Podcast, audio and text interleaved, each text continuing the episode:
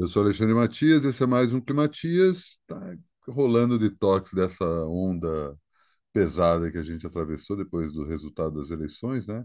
Quase 6 milhões de votos na frente do adversário, é, com uma série de. O PT foi o partido que mais elegeu governador ainda está correndo risco de é, conseguir dois governadores em dois estados críticos, né? São Paulo e Santa Catarina, né? E São Paulo especificamente botou suas asinhas de fora, né? Se por um lado a cidade tem um perfil um pouco mais progressista, né? Lula ganhou na votação na cidade de São Paulo, o estado conseguiu eleger aí talvez a pior, o pior substrato da extrema direita é, nesse primeiro turno, né? Felizmente tivemos como deputado mais votado Guilherme Boulos, e como ele mesmo estava falando no Roda Viva, né? não vou também entrar em detalhes no Roda Viva, parece que as pessoas estão cobrando do Boulos agora a autocrítica do Lula, no momento que o Lula não tem que fazer autocrítica de nada, cara. O cara ganhou o primeiro turno, ele não,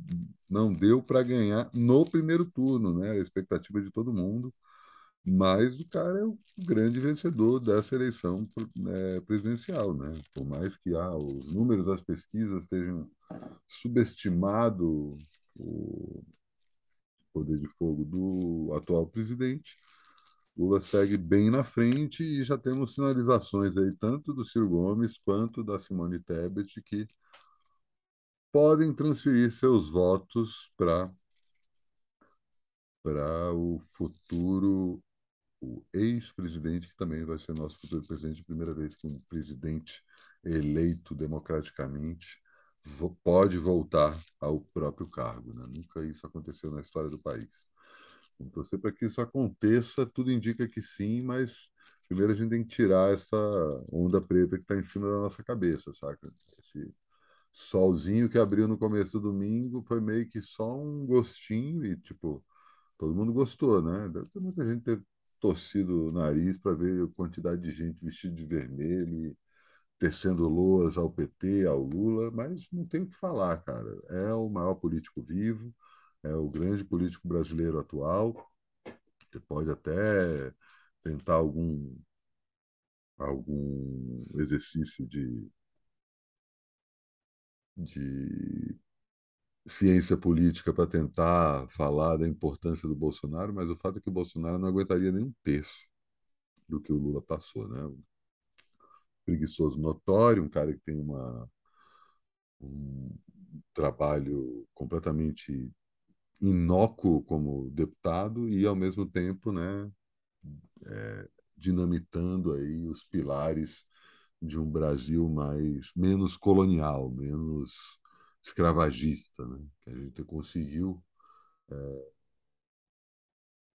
ultrapassar aí, especificamente nos últimos 40 anos, né? depois do, do fim da, da ditadura militar. A gente conseguiu dar passos consideráveis para frente, né? fugindo aí desse Brasil é, idílico e irreal, né? e encarando algumas feridas de frente. Né? Essa, infelizmente, essa merda ressurgiu quando a Dilma resolveu peitar a, a ditadura militar, criando a Comissão da Verdade. Inclusive, consta aí nos autos que primeiro a ressuscitar a questão do assassinato do prefeito Celso Daniel, é, depois desse caso já ter sido elucidado, foi o próprio Bolsonaro, ainda deputado, quando é, a Dilma resolve puxar a capivara dos milicos na Comissão da Verdade, né? Bem, bem da verdade é isso, né?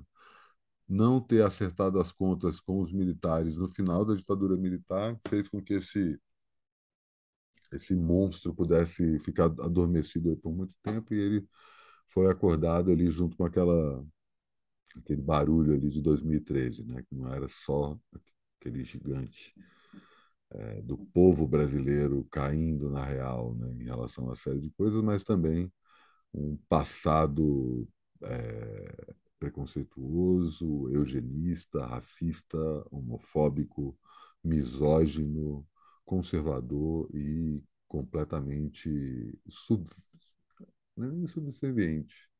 É,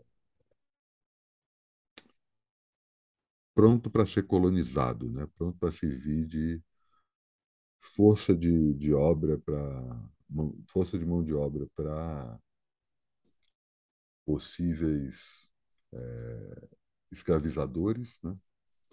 e também como fornecedor de matéria-prima. A gente vai ver agora aí no final desse ano o estrago que essa guerra da Ucrânia está provocando aí na Europa, né? À medida que o inverno chega lá, é, e sabendo que a Rússia não vai mais fornecer gás nem outros tipos de combustível para a Europa, isso vai causar um revés considerável da, naquelas bandas e assim não duvide que o clima também piore por lá.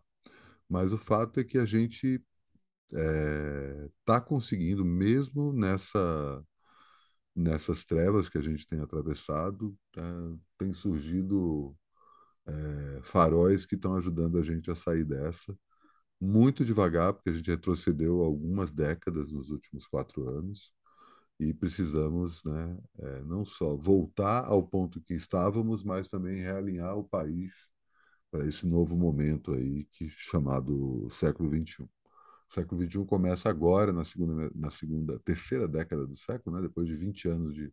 À medida que você já tem uma geração inteira nascida num novo século, já dá para cravar que o século está começando, e o fato da gente ter passado pelo perrengue da pandemia juntos, como planeta, também acelerou esse processo. E, com isso, a gente está vendo aí uma série de transformações na geopolítica do mundo, Vamos torcer para que o Chico Xavier não, não, não tenha razão e que, né, não sei se vocês sabem, tem uma história do Chico Xavier, alguém deve ter mais versado do que nele do que eu, mas enfim, tem essa história que em 1969, quando o homem pisou na Lua, os poderes intergalácticos acharam que era hora de destruir o planeta porque a civilização humana tinha dado errado e o interventor que está cuidando do planeta Terra, Jesus Cristo, tinha pedido 50 anos. Falei, não, não, em 50 anos eles conseguem melhorar, né? E nessa visão, né, alguém contou, pro, não sei se foi o Emmanuel, que é o, o espírito que normalmente falava com o Chico Xavier, mas um desses espíritos contou que em 2019 começaria uma grande guerra que repartiria o Brasil em quatro pedaços né? uma parte no sul, outra parte no centro-oeste, outra parte da Amazônia, outra parte no nordeste, e que boa parte dos estrangeiros do mundo, após cataclismas naturais e também guerras, iriam morar no Brasil. e a gente achando que os problemas que a gente tem são, são problemas suficientes, né? Cara, é foda. Mas não vou nem entrar nessa onda de especulação. O fato é que estamos atravessando essa fase trevosa e, apesar de tudo, estamos conseguindo sair dela. Ela vai demorar mais tempo do que a gente está esperando, como a própria Covid-19, que vai continuar aí por um bom tempo, mas a impressão que dá é que o pior já passou, apesar do resultado dessas eleições no domingo. Né? Acho que tem muito mais a ver com a expectativa que a gente estava criando para reverter. Confesso que eu estava ali, falei isso ontem, na torcida iminente de, de ganhar no primeiro turno, né? E como isso podia impactar em nível coletivo. Acho que ganhando no segundo turno é inevitável que tenha um impacto, mas não de uma forma tão expansiva e explosiva que talvez tivesse se a gente ganhasse no primeiro turno. Enfim, vai ser um mês pesado, mas vamos conseguir ultrapassar e vamos sair melhor do que entramos. Né? Vamos ganhar duas vezes em outubro, como eu já vi falando aí e muita gente já virando voto, enfim. Tem muito voto que vai virar para o lado de lá também, mas né, vamos. Não vamos ficar só preocupado com isso, cara. A gente já tem problemas demais pessoais e vamos focar aí no que a gente precisa fazer. E faltam 69 dias para o Climatias acabar.